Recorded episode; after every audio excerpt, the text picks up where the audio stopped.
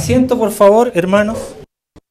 Dios les bendiga a cada uno de ustedes. Confiamos en nuestro Dios que Él nos pueda hablar en esta tarde, como decía el pastor. Amén. Y podamos recibir todo lo que Dios tiene en esta tarde para nosotros. ¿Cuántos quieren eso? ¿O cuántos queremos eso en realidad? Esto es para todos. Fíjese que hace un tiempo atrás eh, invitaba a una persona a congregarse, no precisamente en este lugar, pero invitaba a esa persona a congregarse.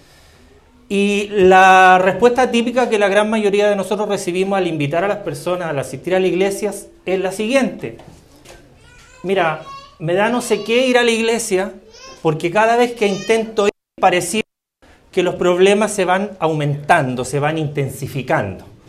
Entonces, en base a ese cuestionamiento y a esas dudas de esta persona en particular, eh, me invitó a reflexionar y a meditar sobre lo que él me mencionaba porque yo lo miro desde dos puntos de vista. El primero es que en general nosotros como iglesia históricamente hemos cometido ciertos errores, no sé si doctrinales, pero hemos omitido algunas cosas que son importantes mencionar, porque generalmente las personas cuando tienden a acercarse a Dios o acercarse, y por defecto a la iglesia, las personas tienden a pensar y a creer que el acercarse a Dios es sinónimo de eliminación de las dificultades, eliminar los problemas.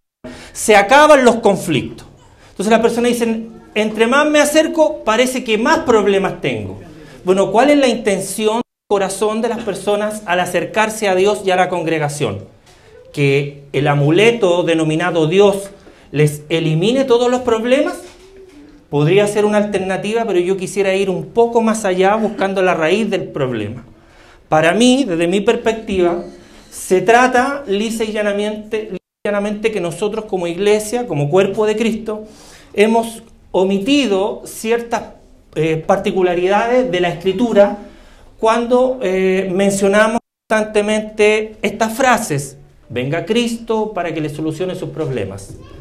¿Quiere sanarse? Venga Cristo. ¿Quiere recibir esto? Venga a la iglesia. ¿Quiere prosperidad? Acérquese a Dios. ¿Quiere esto? Es como un intercambio. Viene a Cristo para que se termine esto. Ven a la iglesia para que recibas esto. Ven a, ven y te damos lo siguiente. Entonces es como, de cierta manera, como el amuleto, ¿verdad? Acudo al amuleto cuando tengo problemas, cuando tengo necesidades, y el amuleto después lo dejo inmediatamente cuando los problemas se resuelven o cuando siento equivocadamente que los problemas se aumentan. No sé si les pasa lo mismo a ustedes. ¿Sí? Está aquí, ¿cierto? Ya se solucionaron los problemas de audio, así que ya no hay problema. Dios respondió automáticamente, clame para que los problemas se solucionen, se solucionaron. Yo acudo a usted para que Dios nos hable en esta tarde. Amén. Está aquí, sus cinco sentidos acá, espirituales, Dios nos está hablando. Entonces, no sé si usted comparte esa dinámica conmigo. Ocurre efectivamente de que utilizamos nosotros a Dios para atraer a las personas estos amuletos en los que ¿Creemos que va a permitir que los problemas se solucionen? ¿O realmente estamos omitiendo la escritura eh, relativa a los consejos que la palabra de Dios nos da? Juan 16, 33. Estas palabras os he hablado para que en mí tengáis paz. En el mundo, dijo Jesucristo, tendréis aflicciones. Pero confiad porque yo, dijo Cristo, yo he vencido al mundo. Entonces, ¿cuál es la situación a la que nosotros hoy día nos estamos enfrentando? La realidad a la cual nosotros hoy día nos estamos enfrentando. Nos está proyectando acá, amado hermano. Ahí está. ¿Cuál es la realidad que hoy día nosotros estamos enfrentando? Estamos enfrentando una realidad que cotidianamente nos está llevando al conflicto. Y es por eso el título, el título de este, de este mensaje, donde el, donde nos paremos, donde nos encontremos específicamente o especialmente en la familia, nosotros vamos a encontrarnos diariamente con conflictos. Y este es un mensaje esencialmente familiar, pero nos va a servir mucho para nuestra vida cotidiana, para el día a día. Pero este mensaje nace en mi corazón pensando en las familias. Dijimos hace un tiempo atrás, hicimos un esfuerzo, ¿verdad?, para que pudiésemos nosotros ir mutando, migrando nuestra mente, reseteando nuestra mente, nuestro corazón, a una mente más parecida, más similar a la de Cristo, que es lo que cada uno de nosotros debiera desear. Entonces, en el día a día nos encontramos verdaderos rompecabezas que son la resolución de los conflictos. Cómo la iglesia hoy día, de su casa, dentro de su hogar, dentro de sus cuatro paredes, logra resolver sus conflictos. ¿Lo logra resolver? ¿Cómo lo resuelven? ¿Cómo me paro yo hoy día ante las dinámicas familiares que hoy día son tan eh, distintas a lo que eran en nuestra época? Yo me refiero 30 años atrás, 20 años atrás. Hoy día la dinámica familiar es distinta. Hoy día los jóvenes, las señoritas, los hijos empujan a los padres, ¿verdad? Presionan a los padres para hoy día tener la ropa de marca, el teléfono de marca, que va constantemente generando conflictos. La falta de recursos en los hogares va provocando, ¿verdad? Que los padres tengan que salir a trabajar dejando a los niños a merced de la televisión, de las redes sociales, de los programas de farándula, de los manuales, de lo que puedan ellos tener a su alcance para poder creer o pensar que es la vida cotidiana. Pero la vida a veces no funciona así. Pero nosotros nos vemos envueltos en esta dinámica. Pareciera que el acercarnos a Cristo a nosotros nos tuviera que ofrecer automáticamente solución a todos nuestros problemas y desde el momento en que llegamos a Cristo ya no tendríamos por qué tener más problemas. ¿Por qué si yo voy a la iglesia? ¿Por qué si yo oro? ¿Por qué si yo me congrego? ¿Por qué yo pero estos son temas que habitualmente o históricamente, mejor dicho, dentro de la iglesia no se comentan, no se conversan. Es como hablar de finanzas, ¿verdad? La Biblia está llena de pasajes financieros para ayudarnos a nosotros a caminar conforme a la escritura, pero en la iglesia no hablamos de finanzas. Yo hoy día tenía una, no hoy día, la semana, tenía una controversia, tenía muchas ganas de hablar de finanzas, porque las finanzas, hermano, provocan quiebres fundamentales en las familias. Pero nadie habla de finanzas hoy día en, las congregaciones, nadie. Lo único que hacen es pedirle plata a las personas. Pero nadie educa a las personas, nadie enseña a las personas cómo llevar su finanza. O es, es así o no es así. No sé si usted en alguna parte ha escuchado reiterativamente esto, pero yo a lo menos no. Entonces ocurre hoy día que nosotros todos los días nos enfrentamos a conflictos. ¿Por qué? Porque Jesucristo lo profetizó. Aunque estén en mí, van a tener complicaciones. Pero confíen, porque van a tener, van a tener em, paz si estamos en Cristo. Entonces, ahí donde vamos. Primero, nosotros tenemos que entender en lo que yo le mencioné de Juan 16, 33. Mientras nosotros tengamos vida, estemos o no en el Evangelio, vamos a tener conflictos. O sea, eso siempre. Porque Cristo lo dijo, porque, no sé, en el mundo tendréis o sea, eso es una realidad, no lo podemos ocultar ni, ni nos podemos esconder de esta verdad. Vamos, hermanos, vamos a tener conflictos. De hecho, tenemos conflictos. ¿Verdad? Tenemos conflictos al llegar a la iglesia porque mm, no me gusta mucho lo que están tocando. Conflicto. A otro, el de más allá, mm, le gusta un poco, más o menos. Vamos teniendo... Cada momento que nosotros vamos... Eh, pasando en nuestra vida es un momento que nos va a provocar conflicto. ¿Cómo lo resolvemos? Eso es lo que yo hoy día quiero hablar con usted. De parte de Dios, por supuesto. Pero antes de, tengo que mencionar qué es lo que significa un conflicto. ¿A qué me refiero cuando hablo de conflicto? ¿A qué me refiero cuando hablo de problema? Veamos primero el significado de la palabra conflicto. Porque esta palabra hace relación básicamente, o se refiere básicamente a una tensión o a una disputa entre dos o más partes, o entre dos o más, entre dos o más personas que tienen diferencias de opinión, diferencias en, en sus valores o diferencia también en sus intereses personales. En la familia específicamente, los conflictos son inevitables. ¿Escuchó familia?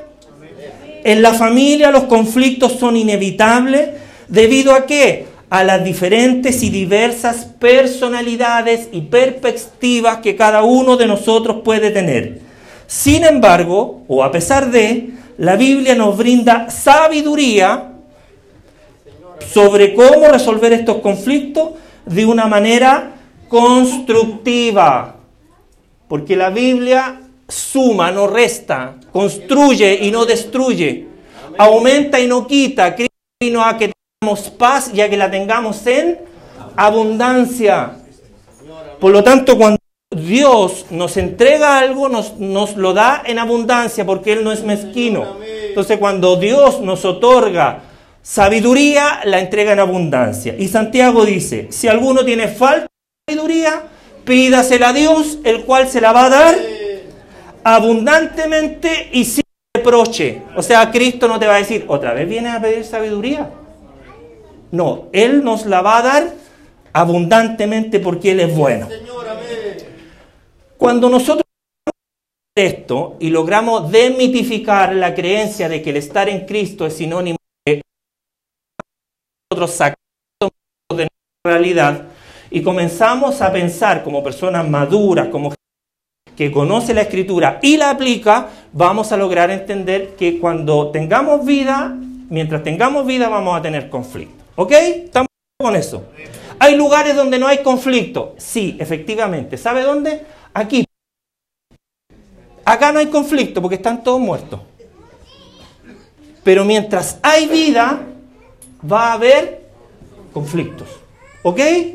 Y lamentablemente estos conflictos, estas diferencias de opinión, de perspectiva, de personalidades, de perfiles, como quiera usted denominarlo, provoca hoy día problemas gravísimos, no solo dentro de las congregaciones, no solo dentro de las familias, sino también a nivel mundial. Diga usted si no es cierto que hoy día nos encontramos ante diversas guerras y problemas eh, de origen político a causa del conflicto.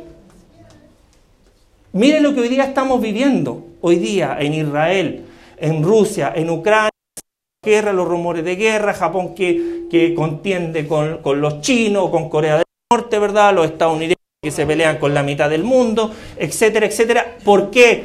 Porque hay diferentes opiniones ante, ante mismos puntos de vista o ante puntos de vista que hacen que las personas no logren resolver sus conflictos y finalmente eso determina la batalla en una guerra. Ayúdenme, por favor. Tenemos los conflictos dentro del hogar que provocan problemas dentro de las parejas, que finalmente si no se resuelven llegan a la, a la separación. ¿Verdad? En las parejas ocurre esto. Ocurre también en persona piensa de una manera distinta, ¿verdad? Hoy día está tan en boga lo que nos ocurre a nosotros como cristianos, ¿verdad? Donde la gente piensa distinta a la nuestra y cuando nosotros hacemos eh, mención de nuestras creencias, la gente que opina distinto nos manda a callar. ¿Por qué? Porque no tiene otra manera de resolver sus conflictos. Nosotros tampoco lo tenemos con, con, la gente LGTB, no lo tenemos tampoco con otras religiones, con católicos, musulmanes, sino que más bien preferimos vivir en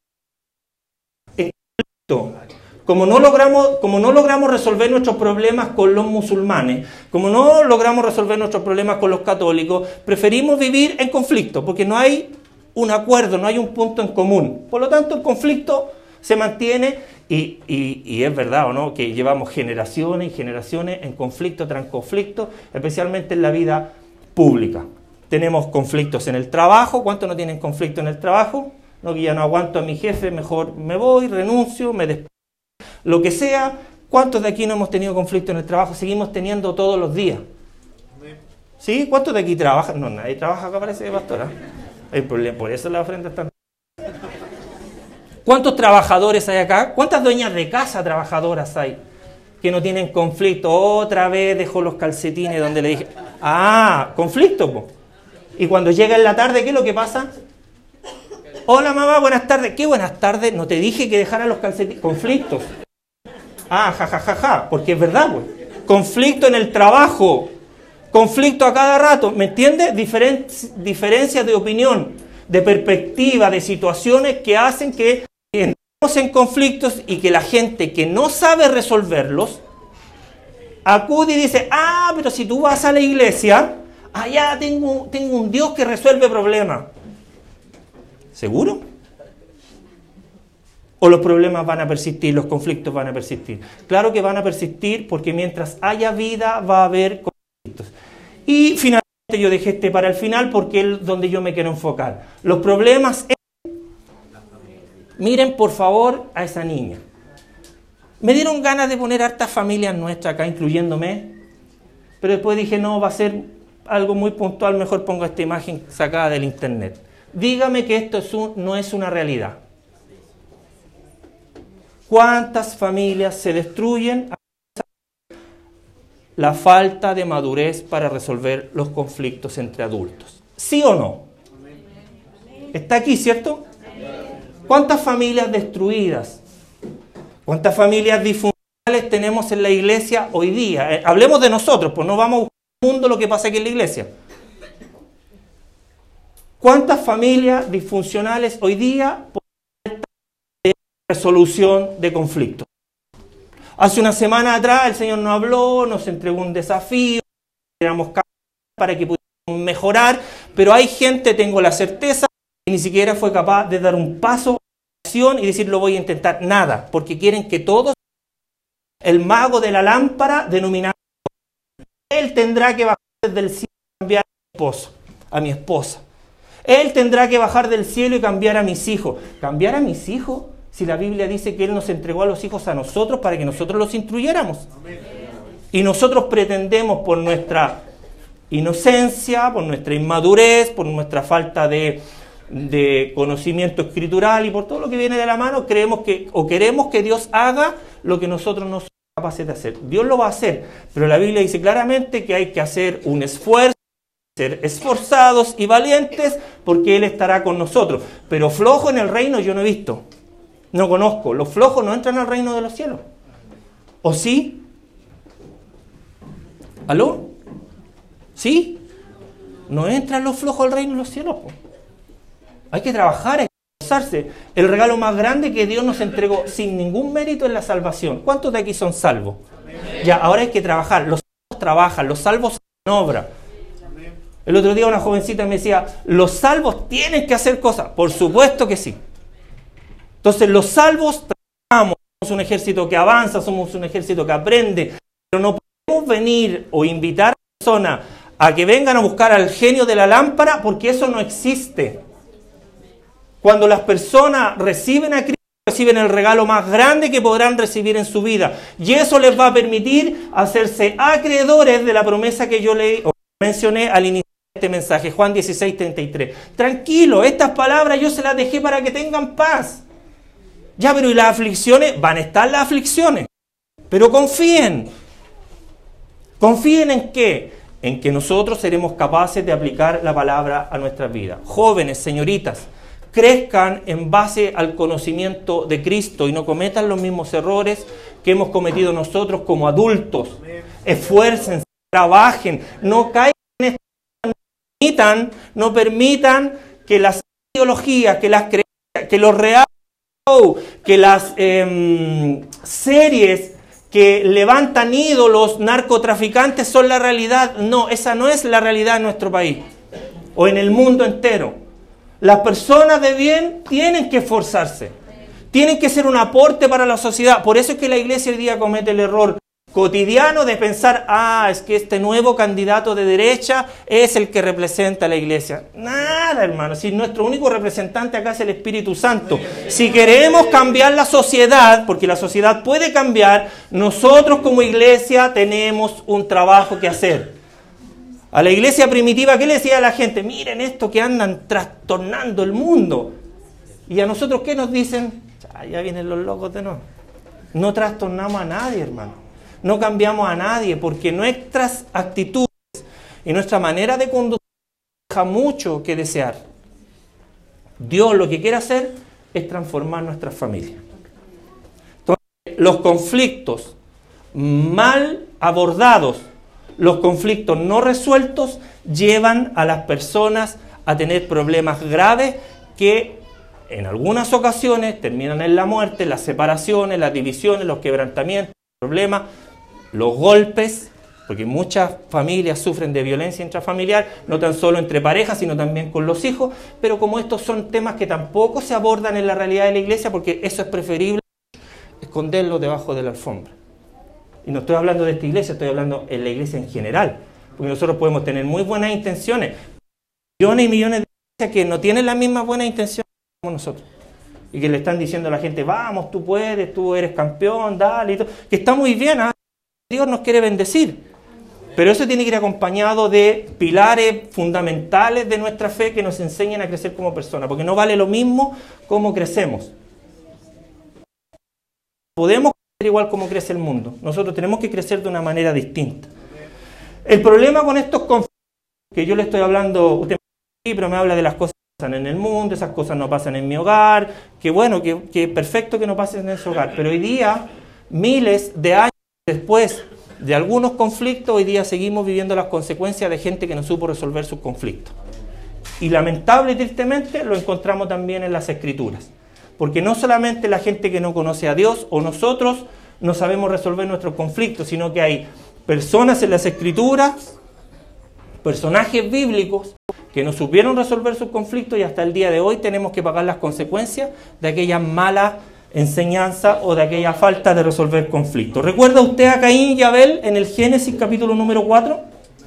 Bueno, la realidad entre estos dos hermanos tiene a un conflicto o, lleva a un conflicto, no cualquier conflicto, sino un conflicto mortal. ¿Se acuerda o no? La lección en este conflicto es que nosotros debemos controlar los celos y la envidia, porque eso provoca conflicto, y debemos, de acuerdo a las escrituras, buscar, por supuesto, la reconciliación en lugar de la violencia. Un conflicto que la muerte de otra persona. En la Biblia, en las escrituras.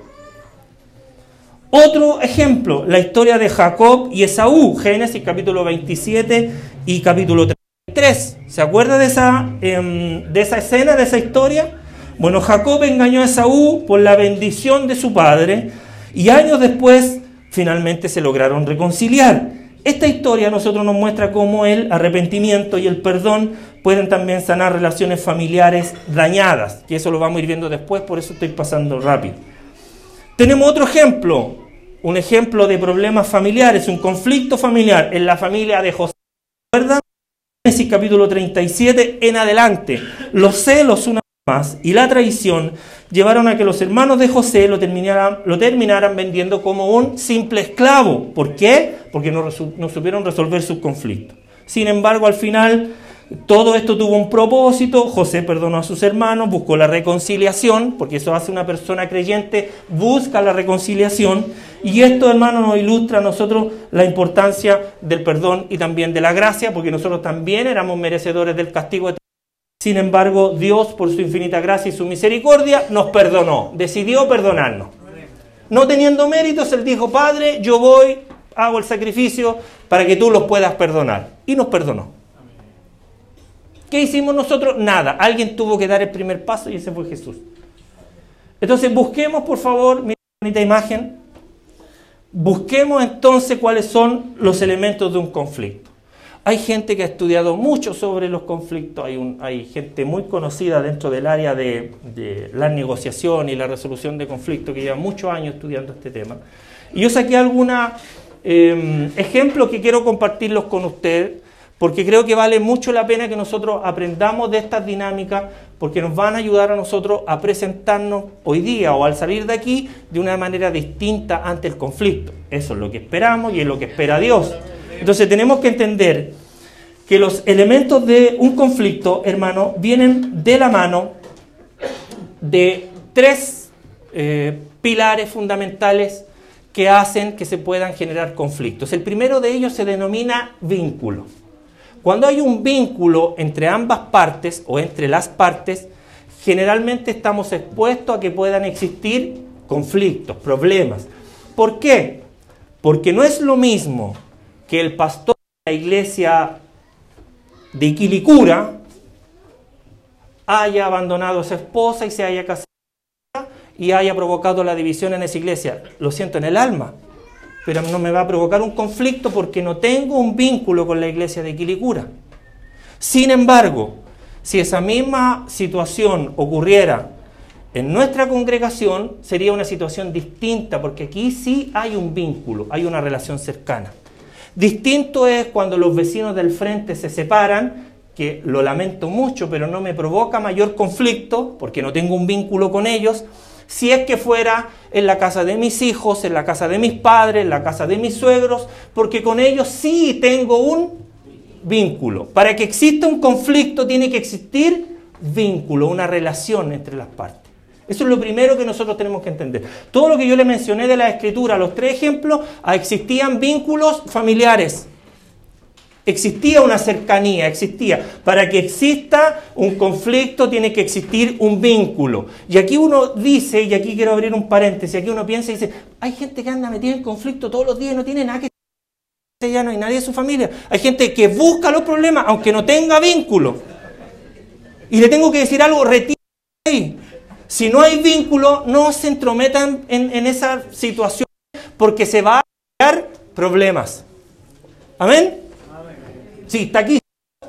Ya si me queda poco. Vamos, vamos, vamos avanzando.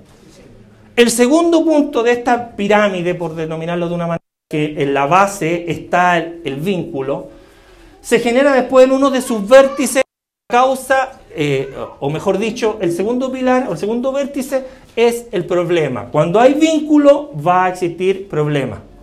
Y problemas se pueden generar por diferentes razones. Por lo que sea, le mencionaba yo, por ejemplo, la música. Se puede generar un problema. Porque pasó y no me saludó, con querer o sin querer, se genera un problema. Pastor, en esta iglesia nadie saluda. ¿Amén? ¿Quién dijo amén?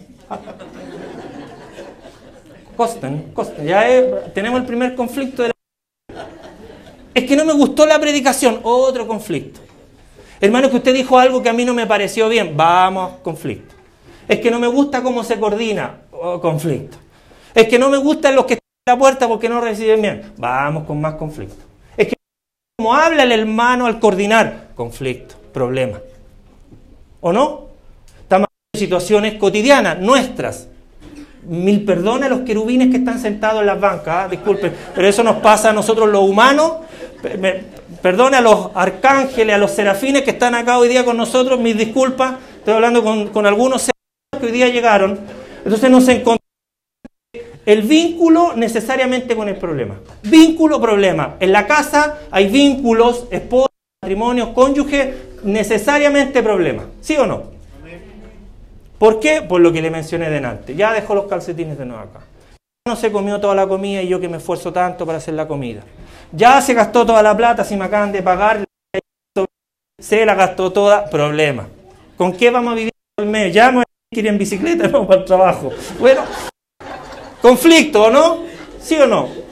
Pero como no hay un esfuerzo, como nadie nos enseña, nosotros tenemos que, tenemos o no sabemos enfrentarnos a los conflictos. Entonces, generalmente la gente ante un vínculo se genera un problema, no sabe cómo reaccionar. O no sabemos cómo reaccionar. Yo no sé si tanto cómo reaccionar, pero créame que, créame que el estudio en el área de personas a mí me ha brindado muchas herramientas que me han permitido enfrentarme a los problemas de una manera distinta, pero no significa que tenga ausencia de problemas. Lo que pasa es que hay diferentes eh, herramientas estrategia que uno va abordando, va tomando para enfrentarse a las dificultades, pero no significa ausencia de problemas. Y esto también viene un poco de la mano con el autoconocimiento. Cuando uno se conoce, uno sabe cómo enfrentar sus problemas. Pero cuando uno espera que el otro haga lo que yo tengo que hacer, nunca van a nunca vamos a poder ver los cambios, lo que Dios quiere en nosotros. Entonces cuando nosotros no cambiamos, no entendemos que la salvación a nosotros nos va a ayudar a alcanzar la vida eterna, a encontrarnos con Cristo, a llegar al reino de Dios, difícilmente nosotros vamos a poder obtener resultados que siempre estamos esperando que el otro haga lo que yo tengo que hacer. Ah, que yo no voy a tomar el desafío de los matrimonios. ¿Y por qué? No, porque mi esposo, mi esposa es la que tiene que cambiar. Mírenlo. Insisto, se nos a veces que tenemos querubines en la eh, congregación. Entonces, tenemos que entender y ser maduros que ante una misma situación nosotros vamos a tener perspectivas distintas y eso puede provocar un... Te va a decir, ¿y cómo, hermano? Mire, enfóquese acá, de hacia abajo. Quiero que levanten la mano, por favor, todos los que aquí abajo están viendo un 6. ¿Cuántos están viendo un 6? ¿Cuántos ven un 6? Acá, ¿cuántos? ¿Ya? Baje la mano. ¿Cuántos están viendo un 9? ¿Por qué se genera este conflicto? Porque no tiene la rayita, porque la perspectiva es distinta. Ahora, ¿cuántos ven una G? No, no hay nadie tan espiritual que no ve. Ya. No, porque el otro día. Evita, evita por decir. Eh, entonces se, fija que todo está viendo lo mismo. Estamos viendo un número volteado, que podría ser el 6 o podría ser el 9. Y aquí, ¿cuántas? O la G. ¿Cuántas personas vemos acá en esta tarde? ¿50, 60, 70? ¿Y por qué todos no podemos ver lo mismo si estamos frente a la misma imagen? Porque tenemos distintas visiones ante una misma situación. ¿Qué puede ser? A lo mejor, tal vez, los que están sentados al lado de acá, por la perspectiva que tienen, puede que se les puede aprecien que se parece más a un 9 o que podría ser un 9. Los que están en el lado de acá, que al mirarlo de otra posición lo vean más como un 6. Son diferentes perspectivas. ¿Los 9 están mal? No. ¿Y los 6? Conflicto, ¿ves? Se generan conflictos porque tenemos distintas visiones ante un mismo tema. O no pasa en el hogar que llega el esposo, la esposa lo está esperando, mira este niñito o esta niñita nuevamente nos trajo una ma mala calificación. Déjalo nomás y si tú sabes que él se esfuerza en estudiar, ¿para qué lo vamos a cargar más? Con la... No, que hay que hacer algo, empiezan a generarse los conflictos. A este niñito hay que castigarlo. ¿Y para qué si ya lo llevamos cinco meses castigado? ¿Para qué vamos a extender esto más? Si ya con el castigo ya no entendió, ocupemos otra estrategia. No, pero es que tú le avalas todo. Son las, dinámicas que pasan en hogares todos los días. Y se quebranta el... Ese quebranto finalmente termina llegando, ¿sabe dónde? Termina llegando no, ahí, porque estoy con gente adulta. ¿Dónde termina llegando? No, porque estamos hablando con gente adulta. Termina llegando ahí. Y terminan quebrándose, ¿por qué? Porque no supieron resolver sus conflictos, ¿ya? Porque no, no, supieron llegar a un acuerdo, porque no supieron entenderse, porque no supieron escucharse, porque no supieron contenerse, porque no supieron porque no supieron guardar silencio, porque no supieron escuchar. A veces olvidamos que Dios nos da dos oídos para escuchar más que para hablar. Oiga, cuánta razón tenía el apóstol Santiago, un miembro tan logra encender bosques enteros si no lo sabemos dominar, si no lo sabemos sujetar. Pero nosotros no entendemos, no aplicamos esa realidad en nuestra vida. Constante estamos buscando ganar, sobreponer nuestra, nuestra opinión ante los demás. Porque yo tengo que ganar, pues si soy yo el ungido, a mí me mandan, no predicar. Yo soy el pastor, soy el líder. ¿Sabe qué? Yo soy el sacerdote de esta casa. Así que se tiene que hacer lo que yo digo. Se podría hacer lo mismo si dialogáramos de una manera distinta, de una estrategia distinta. ¿O no? Ya están llegando más humanos acá a la iglesia. De a poco vienen, vienen llegando los humanos, los pentecostales. Entonces, hermanos, tenemos que entender que ante, ante mismas situaciones, ante una misma situación, podemos tener diferentes perspectivas. ¿Eso es malo? No, porque Dios nos creó así. Si quisieran que todos pensáramos lo mismo, no hubiese hecho todo iguales. Ahora, con la muerte de Cristo y la resurrección en mi vida, yo tengo que ir migrando o, guiando mi vida hasta llegar a tener la mente de Cristo, que es la misma mente que tiene usted, que es la misma mente que, que tiene el pastor, que es la misma... ¿Se fija? Pero tenemos que tomar ese camino, tomar esa decisión, y eso va a tomar tiempo. Eso va a tomar un trabajo, eso va a, toma, a tomar una reeducación. Una de las situaciones más complejas para el ser humano es poder reeducarse. Cuando yo aprendí algo de una manera, es muy difícil que yo anule eso, dicen los estudiosos, y que vuelva a reaprender algo que ya aprendí. Los niños es tan fácil que aprendan cosas, porque como no tienen el conocimiento de esas situaciones, ellos lo aprenden rápido. Cuando usted al niño le enseña a sumar de una manera, cuando es la primera vez el niño lo va a aprender. Pero trate usted de decirle, no, hijo, si así no se suma, ¿dónde te enseñaron eso? En la escuela, mamá. No, si te están copiando, mira, tú acá. ¿Y, ¿Y, qué pasa con el niño? Se, se enfrenta a un conflicto, porque tiene que desaprender algo para aprenderlo de nuevo. Oiga, ¿cuánto nos cuesta aquí hacerle entender a la gente que da lo mismo si viene con faldo o con pantalón? Hermana. Lo único que le pedimos, venga con la mejor pinta para el Señor, ve que usted viene a agradar al Señor, sea corbata. ¿Por qué nos cuesta? Porque hay gente que todavía se levanta y, le incomodan esas cosas. ¿Por qué? Porque estamos, aprendimos durante décadas que eso era agradar al Señor. Hagámoslo entender ahora. ¿Se fija?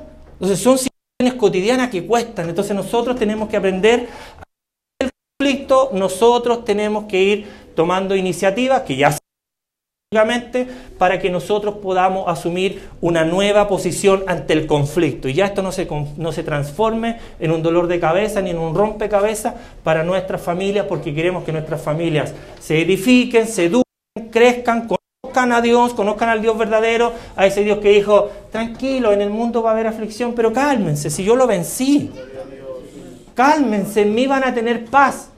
Y qué distinto se siente enfrentar los conflictos cuando uno lo hace con un corazón lleno de paz. Es muy distinto.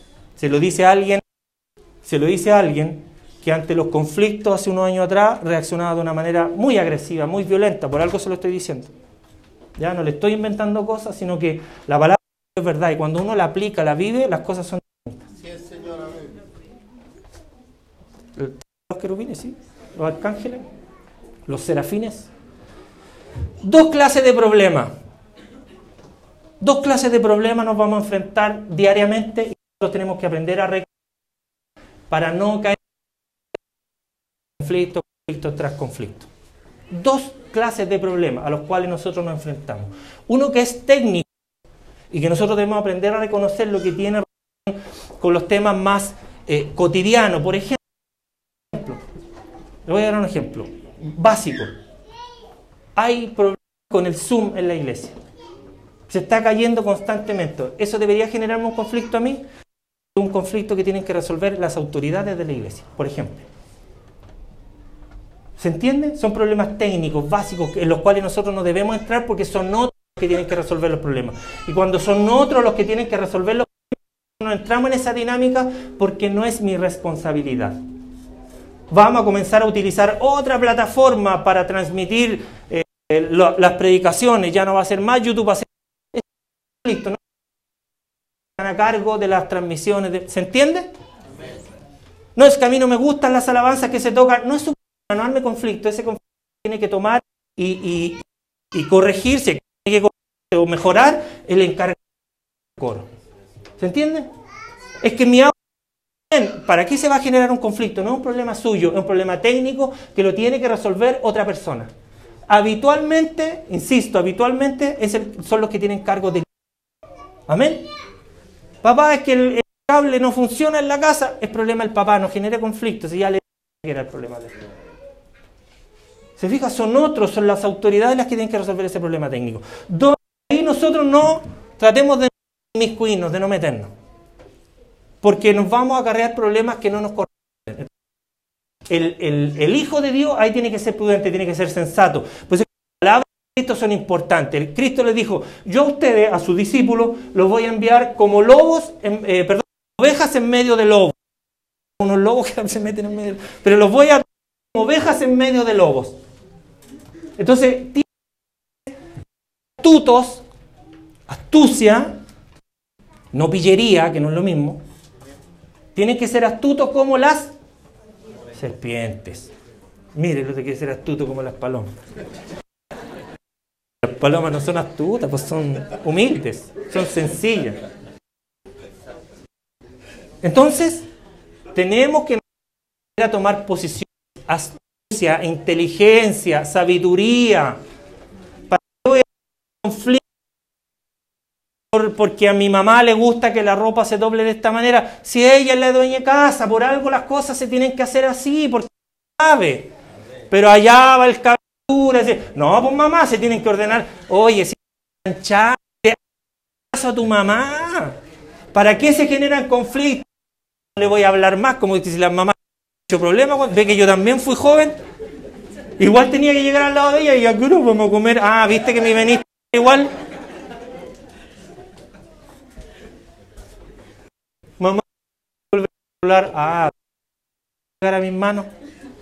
¿Se fijan? Entonces, no generemos conflicto con otras personas las que tienen que tomar decisiones, problemas técnicos. Vamos disminuyendo ¿Con qué? Hijos sean inteligentes, sean, sean, eh, como fuimos nosotros. Nosotros éramos tan brutos cuando éramos niños. ¿Cuántos de nosotros señorita, niños que en su vida le han tirado la oreja? Si no, pregunta a cierta persona.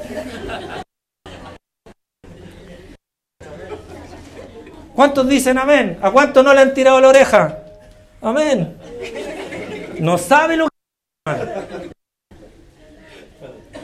Pero éramos brutos, pues si no, pregúntele a la Javi cuando era chica. Porque uno era tosco, era distinto, pues, y, tenemos que demostrar que Cristo cambia. Entonces,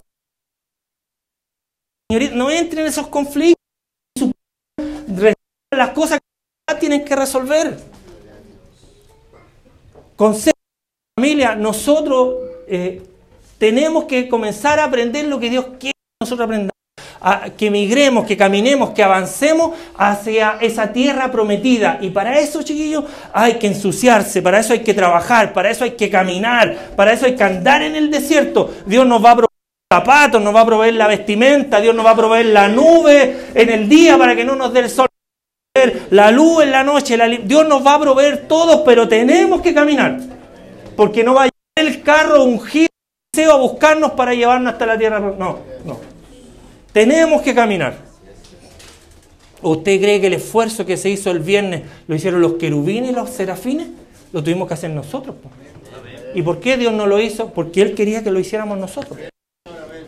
¿Por qué el Dios no cambia a tu hijo? Porque quiere que tú le enseñes. Pero si le he enseñado, ya, ¿y si, ¿y si pruebas ahora con amor? Es que mi matrimonio no es el mejor porque es más terco. ¿Y si pruebas ahora con amor? Ah, ah, están llegando los humanos. Mire, habla Señor, escuche allá atrás.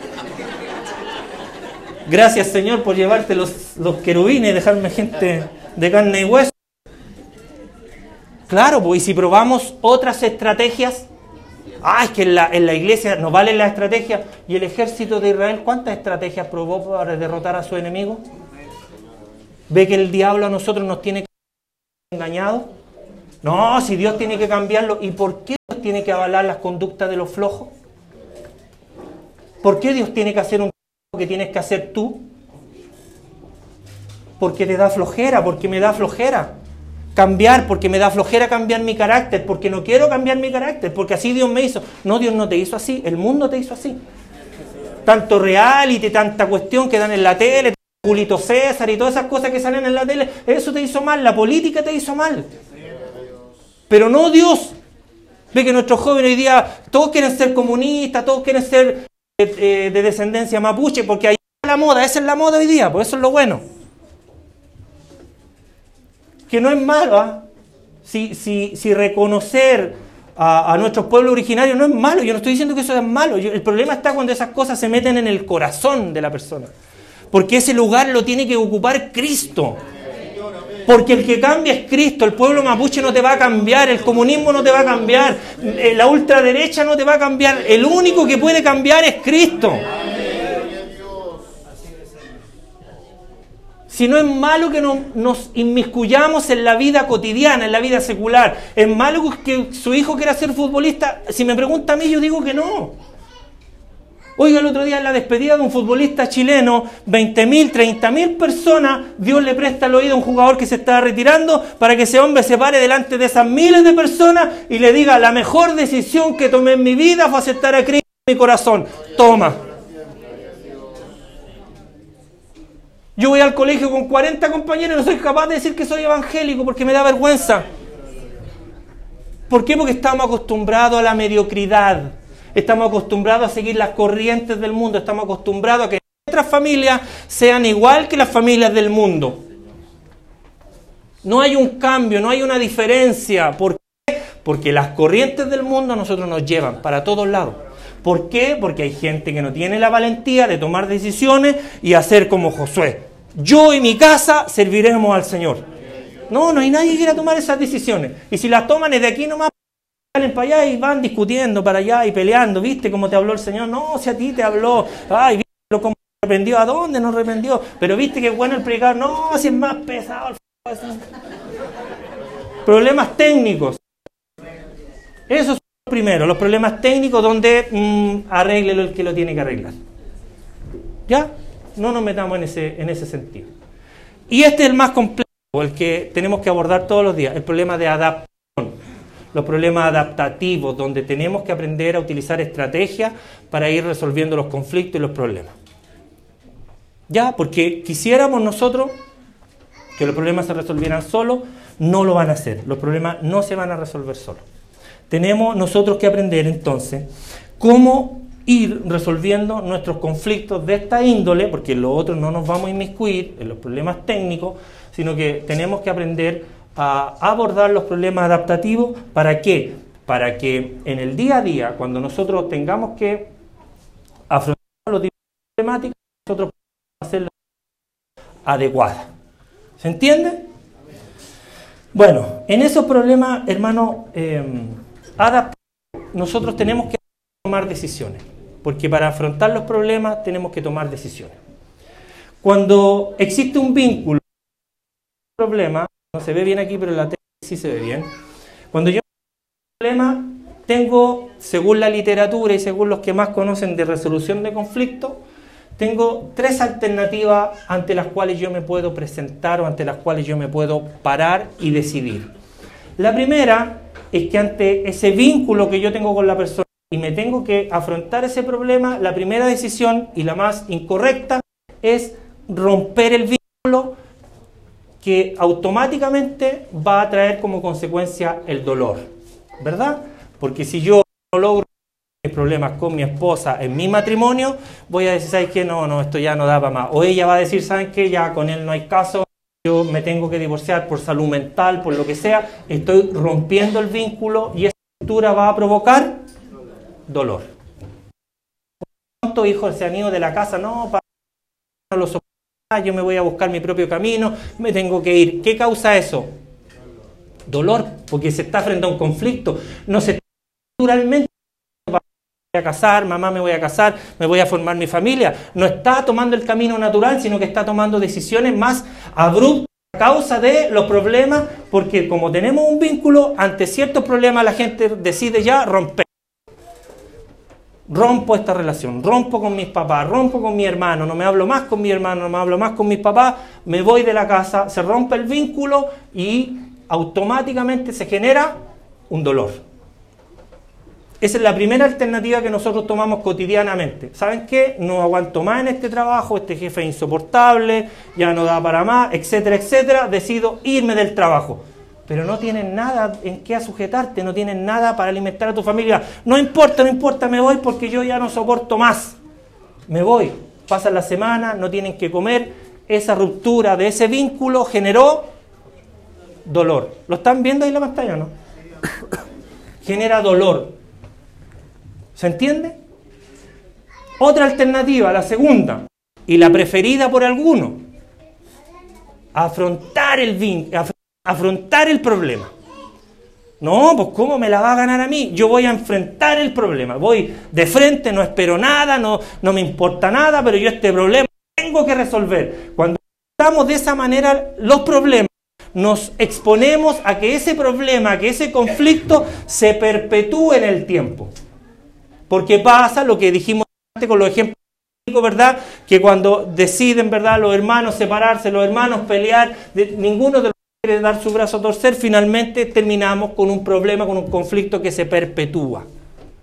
¿Con cuántas personas de nuestra familia no nos hablamos porque decidimos no dar nuestro brazo a torcer para que finalmente un problema que a lo mejor no tenía ninguna importancia terminó generando Em, rupturas que llevan años y llevamos años sin hablarnos con algún familiar.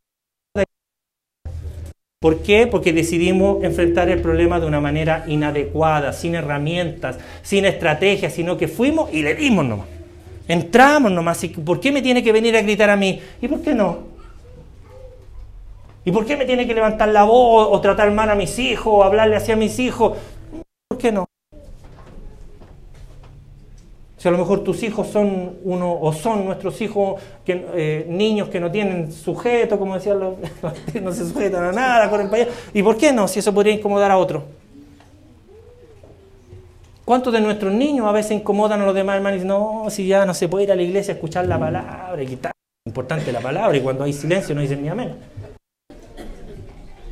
conflicto, prefieren afrontar el problema de una manera directa, sin argumentos, sin herramientas, y eso genera que el conflicto se termine perpetuando, que se extienda más de lo que tiene que extenderse. Y cuando caemos en esta dinámica, cuando nos apresuramos a resolver un conflicto con nuestra propia fuerza, sin estrategia, sin orar, nosotros nos metemos en un problema, no solamente con la persona con la cual nosotros estamos teniendo el problema, sino que nos metemos en un conflicto también con Dios. Sí, cuando usted no afronta sus problemáticas de una manera adecuada, además de la persona con la que genera el conflicto, usted se mete en un problema con Dios. ¿Por qué? Porque existen pasajes bíblicos que a nosotros nos instan o nos empujan a tratar de evitar constantemente los conflictos, especialmente en la familia, promoviendo paz, siendo nosotros promotores de la paz y de la unidad especialmente. Entonces cuando yo genero, extiendo un problema sin darle una solución porque simplemente no quiero, no solamente tenemos un problema con la otra parte, sino también que estamos teniendo un problema con Dios. Efesios 4:32, en la nueva versión internacional, nos aconseja que seamos más bien amables y compasivos unos con otros, perdonándoos mutuamente, como también Dios os perdonó a vosotros en Cristo. ¿A cuántos de aquí fuimos perdonados? ¿Y por qué hoy no podemos perdonar? Porque hoy no podemos perdonar a nuestros hijos. ¿Por qué los hijos no pueden perdonar a sus padres? ¿Por qué las relaciones matrimoniales hoy día no puede existir el perdón? No es que él o ella lo hizo primero. ¿Y yo también ofendí a Cristo y él, y él aún así decidió dar su vida por mí. Pero preferimos perpetuar el problema. No, es que no lo voy a perdonar hasta que Dios no me lo traiga aquí de rodillas. Si Él me tiene que perdonar, si Él va a humillar a mis enemigos, y Él tiene asco en la cabeza de mis enemigos, yo oro para que mis enemigos destruyan. Y no estaremos nosotros convirtiéndonos en un ¿No tendremos nosotros mejor que ser compasivos con los demás? Es que me, es que me causó dolor. ¿Y cuánto dolor nosotros le causamos a Cristo? Entonces falta un poco más de empatía, de conocernos un poco más, de mirarnos al espejo de la palabra y decir, ah, yo estoy al debe con las cosas espirituales. Entonces mejor me pongo al día y voy y prefiero reconciliarme con mi hermano, con mi hermana, con mi pareja, con mi familia eh, y dejar que Dios haga el resto. Si me quieren perdonar, me perdonan. Bueno, esa es otra cosa, pero yo voy con un espíritu de mansedumbre para buscar la solución al problema y no perpetuarlo más. Por eso que el, Cristo es tan contundente cuando dice, a ver, si usted quiere ir a depositar su ofrenda al altar o a la iglesia al momento de la, ofrenda, si te acuerdas que tienes un problema con alguien o alguien tiene un problema contigo, mira, mejor deja la ofrenda ahí, no te metas en problemas, reconcíliate y después ofrendas. Pero nosotros hacemos todo lo contrario. Perpetuamos el problema. ¿Por qué? Tengo que yo pedir perdón a él, a ella, a mi familia, a mi esposo. Hay tremenda oportunidad en la iglesia que nosotros desaprovechamos. Que baje el coro, que se junten la familia, abrácense con la familia. Y aún así no son capaces de reconciliarse entre familias. Dígame, usted va a tener una oportunidad en su casa de decirle a aquel o aquella que le hizo daño, perdóname. No, pues si la casa ni se hablan, ¿qué se van a abrazar? Acá Dios nos, em-, nos da la oportunidad, nos da el espacio para que, ya, por la apariencia, ven para acá para abrazarte, oh, pelote carne. Y esa es la oportunidad que tengo que aprovechar yo, que tiene que aprovechar usted para poder reconciliarse. Insisto, ¿cuándo más va a tener esa oportunidad? ¿Cuándo más los niños que son tan vergonzosos y tan inquietos, introvertidos y no sé qué van a tener la oportunidad de decirle perdón papá, perdón mamá? Te perdono de fin de año no pasa. Mira, ¿cuántos? ¿Cuántas oportunidades? No tenemos muchas oportunidades como esa y las desperdiciamos en la iglesia. Nos metemos en problemas con Dios cuando perpetuamos los conflictos, porque segunda de, eh, perdón, Colosenses capítulo 3, verso 13 dice, soportense unos a otros y perdónense si alguno tiene queja contra otro. Así como el Señor los perdonó, perdonaos también ustedes. Es la versión internacional. ¿Se entendió? ¿Se escuchó? ¿Se acopló? ¿Se entiende? Sopórtense. Sopórtalo, sopórtala, soporta a tus padres, soporta sopórtense unos a otros. Perdónense si alguno tiene alguna queja contra otro. Así como el Señor los perdonó porque Él hizo el primero. El Señor los perdonó, perdonen también ustedes. ¿Cuántos pueden decir, sí, tomo una decisión de perdonar? Aló. La niña... ¿Cómo que no? Amén. Tercer ejemplo. Problema estamos con Proverbios capítulo 17, 14. NBI. Comenzar una discusión, y esto es cuando uno perpetúa el problema, comenzar una discusión es como abrir una brecha, así que antes de que se desate la contienda, retírate. ¿Se entiende? Estrategia. ¿Sabes qué? Yo no voy a entrar en este juego. ¿Sabes qué? Yo no voy a entrar en esta dinámica de la discusión. Para pelear, para bailar se necesitan dos, ¿no? Bueno, hoy día nos faltan los que bailan frente al celular, en TikTok y todas esas cosas, pero generalmente las personas normales bailan entre dos. Y para discutir se necesitan dos. Entonces, dice Proverbio que comenzar una discusión es como abrir una brecha donde cualquiera se puede caer. ¿Ya? Entonces, antes de que se desate la contienda, hazte un lado, retírate. Yo no participo de eso. Yo no participo de esa dinámica. Los hermanos, cuando oh, es que el papá se pone tan pesado, no nos quiere dar permiso. Si la fiesta es ahí nomás y hay puro hermano, mira, el hermano dice, mira, yo en esa no me meto, así que permiso, tengo 10 años, tengo 11 años, yo, el problema tuyo. No entramos en esa dinámica. No entramos en ese juego, no entramos en ese, en ese proceso que finalmente va a perpetuar los problemas. ¿Para qué? Si la Biblia nos enseña cosas distintas.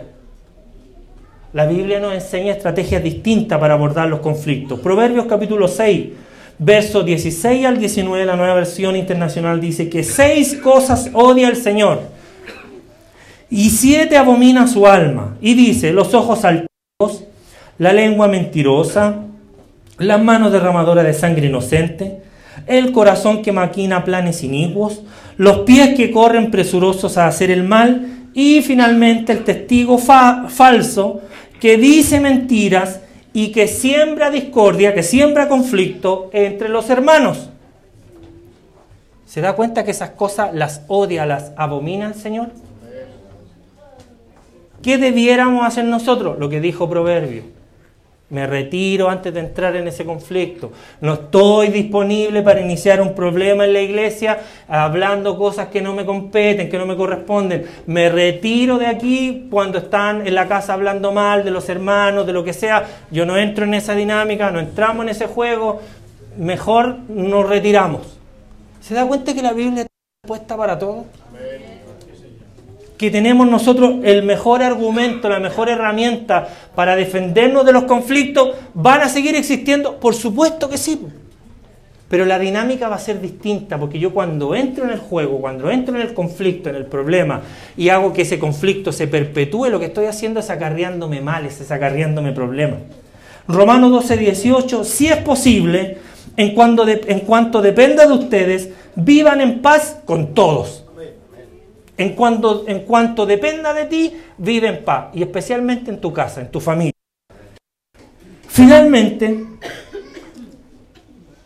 le ruego, hermanos, dice Pablo a 1 Corintios capítulo 1, en el nombre de nuestro Señor Jesucristo, o sea, está poniendo a Cristo como testigo, le ruego en el nombre de nuestro Señor Jesucristo que todos vivan en armonía, lo mismo que dice el Salmo 33, y que no haya divisiones entre ustedes, sino que se mantengan unidos en un mismo pensar y en un mismo sentido. Eso significa que no van a haber problemáticas dentro de la iglesia, no van a existir, pero la forma de abordarla es distinta. ¿Se fija? ¿Se da cuenta que la dinámica es distinta? Los conflictos siempre van a estar, va a depender de cómo yo los abordo. Último ejemplo, Hebreos capítulo 12, verso 14, nueva versión internacional. Obligación, un deber cristiano. Procuren vivir en paz con todos y llevar una vida santa, porque sin esa vida santa nadie verá al Señor. ¿Se entiende? Procuren, apúrate, Ocúpate de vivir en paz con todo, de déjate de andar metido en conflictos, en problemas, familiares y no familiares, porque tienes que buscar la paz con todos y llevar una vida santa de santidad.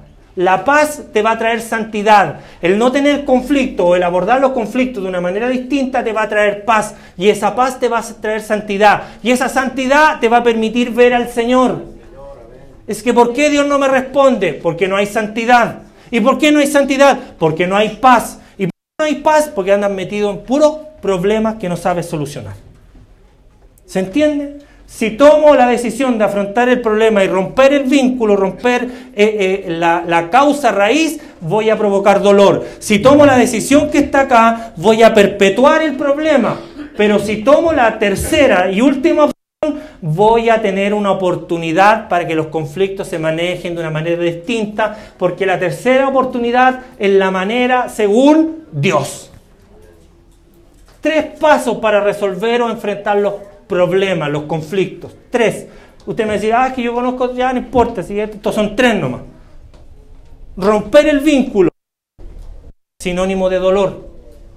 Enfrentar el problema sin argumento, sin estrategia, sin, sin, sin pensar así a la rápida, porque yo no tengo que dejar que nadie me ponga el pie encima. Perpetuación de los problemas no se termina nunca. Si lo hago de la tercera manera, tengo una oportunidad para parecerme más a Cristo. ¿Cuántos quieren parecerse más a Cristo? Es una buena pregunta porque a lo mejor usted no quiere parecerse a Cristo y es válido, es su decisión. Pero ¿cuántos de los que están aquí quieren parecerse a Cristo, quieren ser más como Él? Entonces cuando queremos tomar esa decisión, nosotros tenemos necesariamente que abordar las problemáticas, los conflictos desde esa perspectiva. Tenemos, por supuesto, ejemplos bíblicos para esto de gente que supo resolver los problemas perdonando, retirándose de los conflictos, guardando silencio, no sembrando cizaña entre los hermanos. Hubo gente que resolvió en la Biblia los problemas de esa manera. ¿Se acuerda usted del hijo pródigo? ¿Cómo el padre resuelve el problema con el hijo? ¿Se acuerda? En esa conocida parábola tenemos a Jesús, quien nos cuenta la historia de un hijo que reclama su herencia, ojo hijos, reclama su herencia y termina desperdiciándola eh, toda esa fortuna con una vida de desperdicio, de derroche. Cuando el hijo vuelve arrepentido, porque reaccionó, cuando el hijo vuelve arrepentido, su padre lo recibe como con amor y también con perdón. A pesar de las tensiones familiares previas, porque había otro hijo que tenía celos, había otro hijo que no le gustaba la idea de que el otro que se fue retornara, conflictos familiares, ¿por qué lo tienes que recibir si ya se fue? Si es la pieza de él yo la estoy usando para una sala gamer, ¿para qué lo vamos a de nuevo? ¿Quién lo mandó a separarse? Pues, ¿quién la mandó a separarse? ¿Por qué tiene que volver acá? Que busque otro lado, conflicto, rencilla, celos, contienda. En el mundo está bien, pero en una familia de creyentes estará bien. Estoy hablando de situaciones cotidianas. Yo sé que la gente que nos va a ver por las redes sociales, no va a escuchar en Spotify, yo sé que a usted le hace sentido esto. Acá en la iglesia que hay puros serafines y todas cosas espirituales, raro para nosotros, pero, pero a la gente en general le toca eh, vivir esta clase de problemas. ¿Cómo lo afrontan? ¿Lo afrontan mal? Ya, hijo, para que usted no se enoje, no lo voy a recibir. ¿Se imagina el padre tomando esa postura? El padre dijo, viéndolo de lejos, eh, comiencen a cerrar la reja, chiquillos, metan los perros para esto para que no ladren, ya, que, que parezca que aquí no hay nadie. En una familia de creyentes, de cristianos, de gente convertida. Bueno, el Padre nos da ejemplo.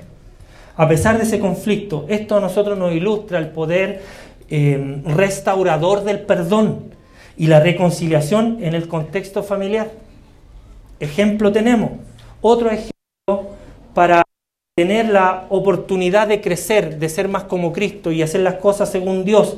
Tenemos eh, cómo Pablo ministra y enseña eh, de cómo resolver los conflictos matrimoniales. En Primera de Corintios, el apóstol nos dice que abordemos los conflictos matrimoniales eh, de una manera distinta, intentando o instando, mejor dicho, a los cónyuges a no separarse, a aprender a resolver sus conflictos, sus problemas que la última opción sea la separación, pero antes de eso, que prueben el no separarse. En lugar de ello, debe, dice el apóstol Pablo, buscar la reconciliación y la restauración de la relación, porque eso es lo que quiere Dios.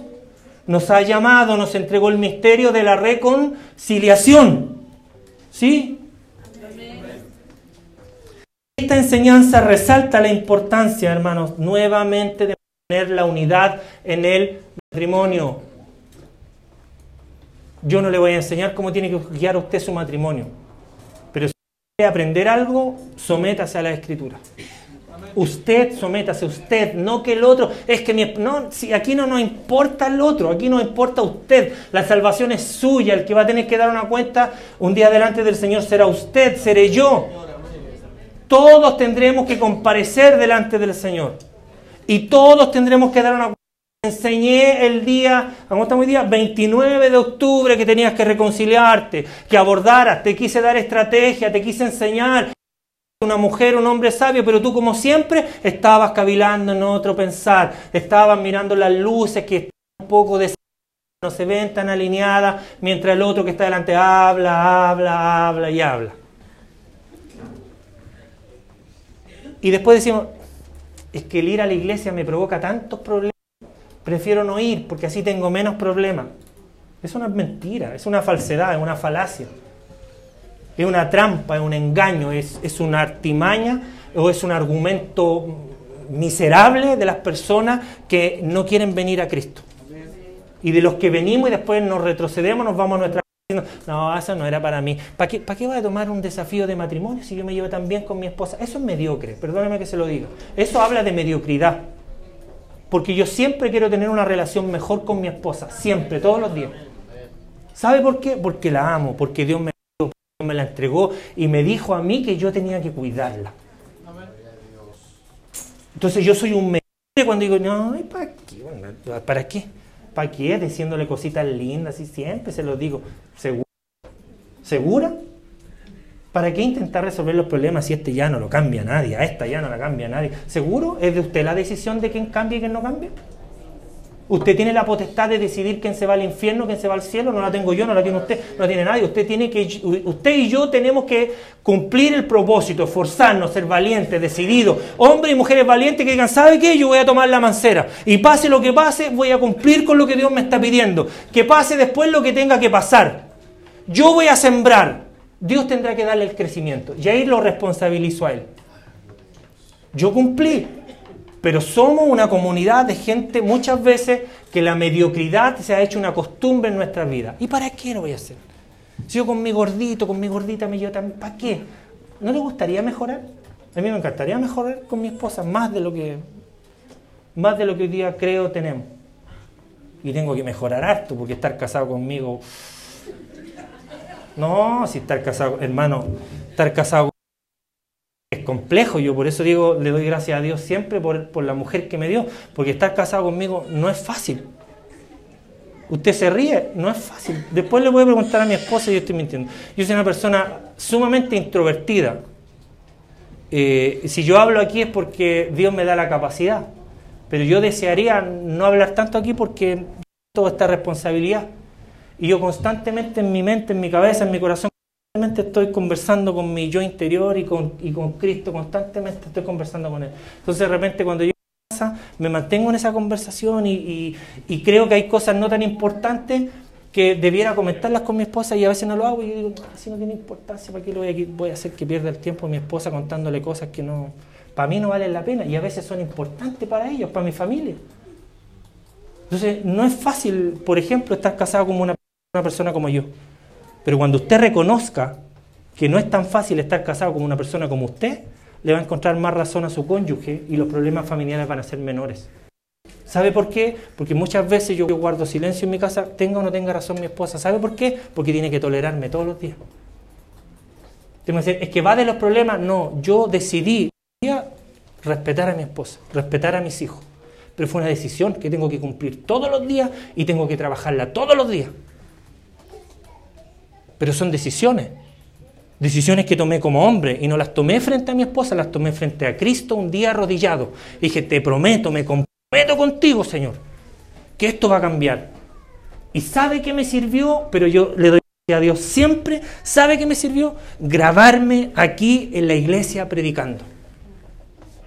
Porque después cuando yo escuché esos audios de esa predicación, que en ese tiempo no teníamos redes sociales ni nada, yo lo grababa de curioso para ir corrigiendo algunas cosas, pero cuando me di cuenta de que eh, el trato no era el más adecuado, yo decidí y le pedí a Dios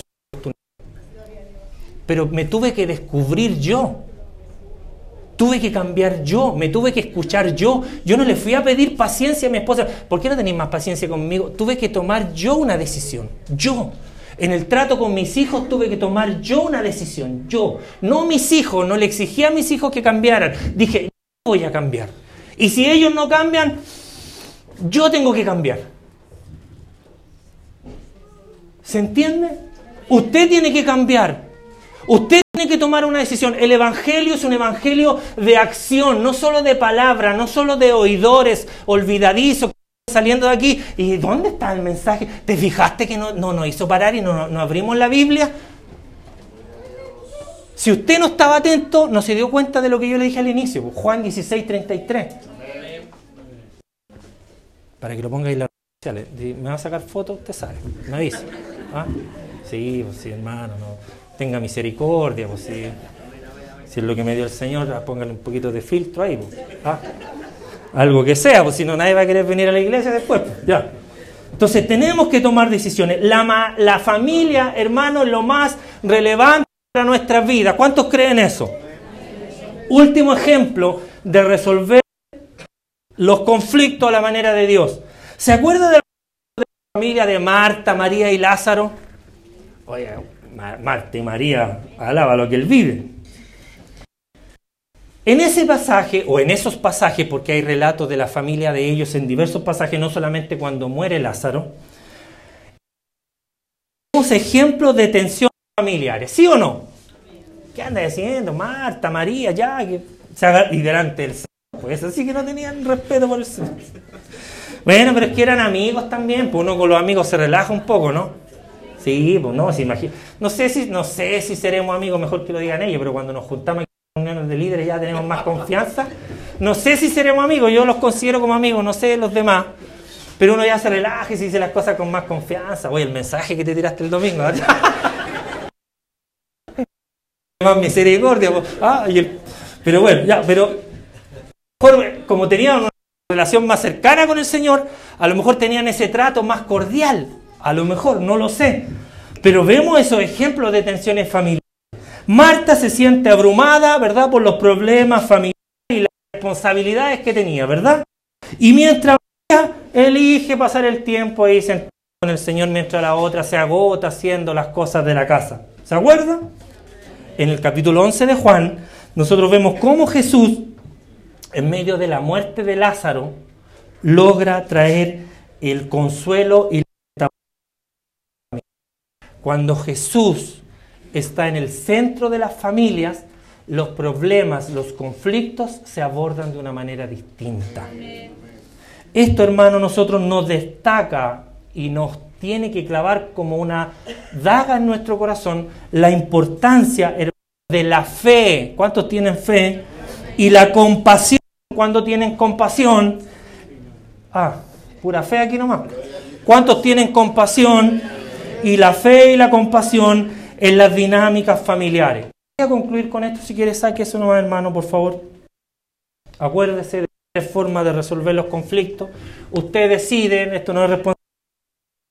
Pero las instrucciones de Jesús son súper claras sobre el abordar o la manera en la cual nosotros tenemos abordar los conflictos. Jesús nos da o nos deja diferentes métodos, pero de una manera súper clara, para nosotros abordar los conflictos en el contexto familiar y también contexto como comunidad, como comunidad religiosa. Ya Él nos enseña. ¿Se acuerdan el pasaje? Dice, si tu hermano peca contra ti, llámalo en privado. En privado, privado, privado. Ah, es que yo se lo dije al pastor primero, llama a tu hermano en privado. Ah, es que yo le conté a la señora que llama a tu hermano en privado, si no peca contra ti, privado. Y si, el, y si dura no te hace caso, la cabeza dura, llama a los testigos. ¿Por, ¿Por qué? Porque hay una forma de resolver los conflictos. En la casa también, yo no le voy a decir cómo resuelva sus conflictos en la casa, la Biblia ya habló de una manera clara, ¿verdad? Pero cuando hay conflictos con los niños, los papás no resuelven los conflictos de quién tiene razón delante de los niños, ¿o sí? ¿O sí? ¿O sí? ¿Sí? ¿Los conflictos delante de los niños? Sí. Contradígame, por favor. ¿Resuelve sus conflictos matrimoniales delante de sus hijos? Ah. Ah. ¿Seguro? Estamos delante de Dios. Aprenda a resolver los conflictos en privado. Aprenda reservada, reservado. Si tiene un conflicto con alguien, solucionelo en privado. Es que ya lo hice en privado. Bueno, búsquese un par de testigos, pastor, pastora, me pasa esto, me puede ayudar. Sí, claro, en la reserva del conflicto se va a solucionar, porque estoy utilizando las estrategias que me da la Biblia. Entonces, hermano, ese pasaje muchos otros abordar los conflictos en privado primero y si no se resuelven, bueno, involucrar. Pero finalmente la meta siempre va a ser y va a buscar la reconciliación y la restauración de aquella relación. Si usted como matrimonio o no entiende cómo resolver sus problemas conyugales, busque ayuda. Si ya no lo pudo resolver, busque ayuda. El conflicto está en una separación, busque ayuda. No es porque yo lo digo. En esta iglesia hay gente sensata que va a ayudarle a resolver sus problemas. El problema está que la gente no quiere hacer lo que uno le aconseja o lo que uno le recomienda. Pero ese otro problema. Ahí usted decide cómo resolver sus problemas. Pero la invitación la Biblia a nosotros nos está brindando una guía, una guía poderosa para nosotros resolver familiares. En última instancia, que Dios es siempre el sanador y el cura las heridas de las relaciones. El seguir los principios bíblicos, hermanos, el perdón, de la reconciliación y nos va a permitir fortalecer nuestros lazos familiares y también el proceso. Póngase de pie porque un llamado a la acción, porque como me dijo mi hermana, la fe sin obras está. ¿Cuántos tienen? ¿Cuántos esa fe hoy día hacen obras o quieren hacer una obra de restauración para salvar su matrimonio, su familia?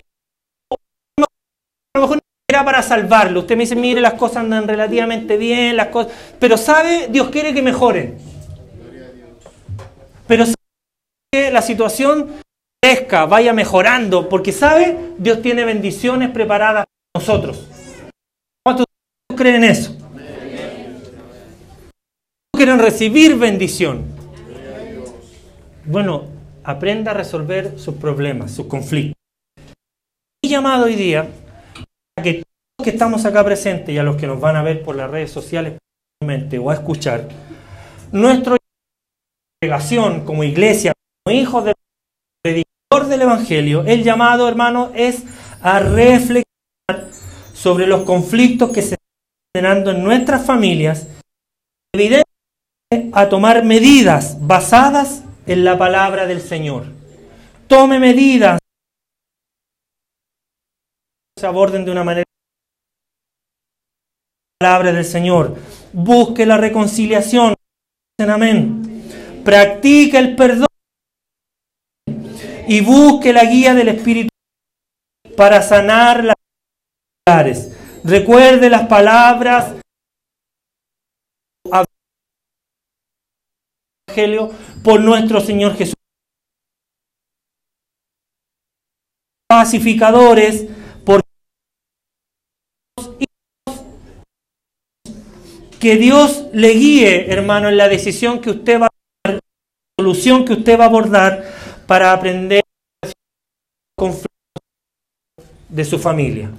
Ese es mi deseo, es el deseo del Señor, es el deseo de que las familias de este lugar comiencen a reconciliarse, a resolver sus conflictos como Dios manda. Si no, nunca va a poder ver los resultados del fruto de su trabajo. Tiene que tomar decisiones, pero eso lo tiene que hacer usted. Vamos a orar para inmediatamente para que el hermano tome este lugar. Así que cierre sus ojos porque quiero orar por Vamos a orar por Vamos a orar para ir mejorando. Cierre sus ojos, si quiere levante sus manos al cielo para que clame Dios sanador, orador.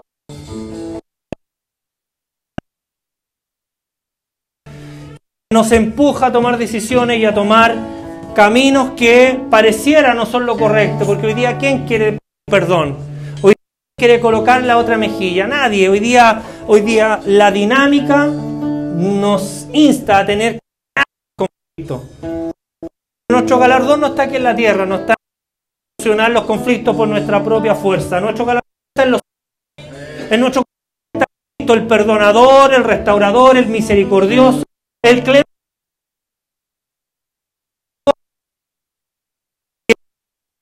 restaurar y te quiere ayudar.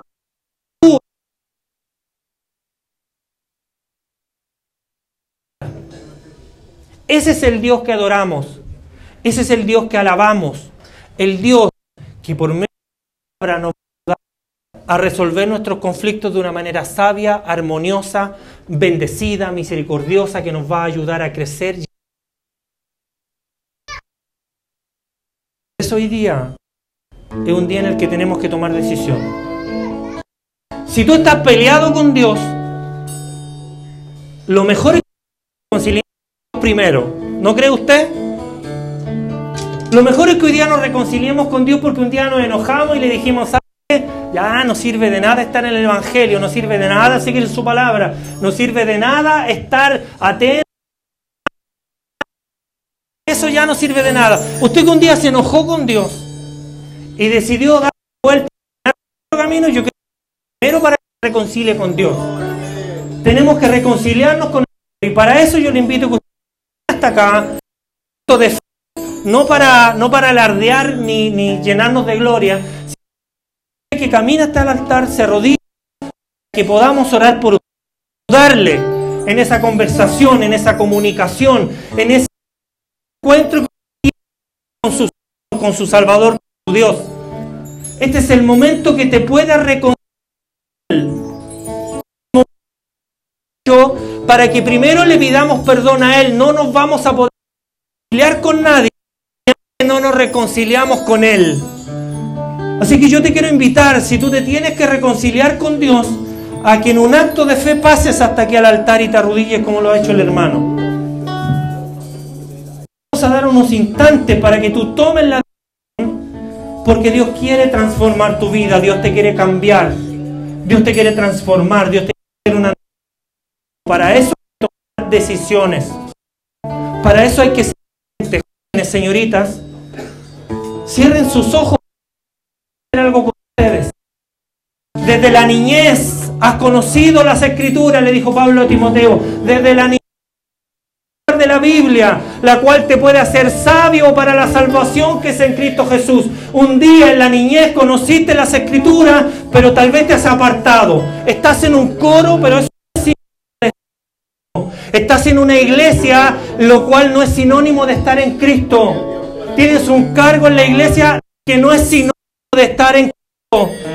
Tenemos que reconciliarnos con Cristo y comenzar a hacer las cosas a la manera de Dios.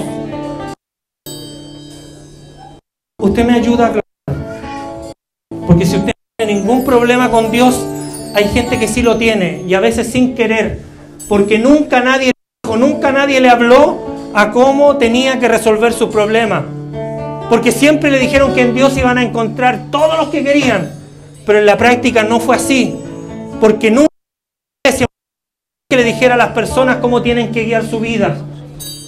Por favor, ayúdeme y clame. Porque saben, dentro de esta señorita hay, hay jóvenes y señoritas que se tienen que reconciliar con Dios. Tu vida está apartada de Dios. Y es tiempo que hoy día te vuelvas a tu Señor, a tu Creador, a, aquel que un día te compró también a ti a precio de sangre.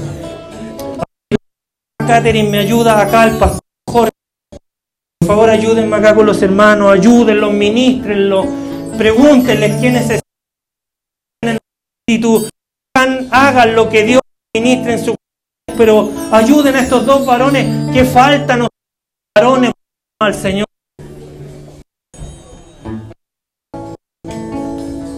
Y mientras la iglesia vamos a hacer un llamado para aquellos para que necesitan restaurar sus familias. Una vez más Dios nos da otra oportunidad. Que desperdiciamos, la que Dios nos da a través de, lo que hacíamos con la familia, más Dios nos va a dar una oportunidad para que nos reconciliemos con nuestras familias. Iglesia, cierre sus ojos porque estos momentos son súper complejos para nosotros. Atento allá en la portería, atento los diáconos, atento por favor los hermanos que están ahí.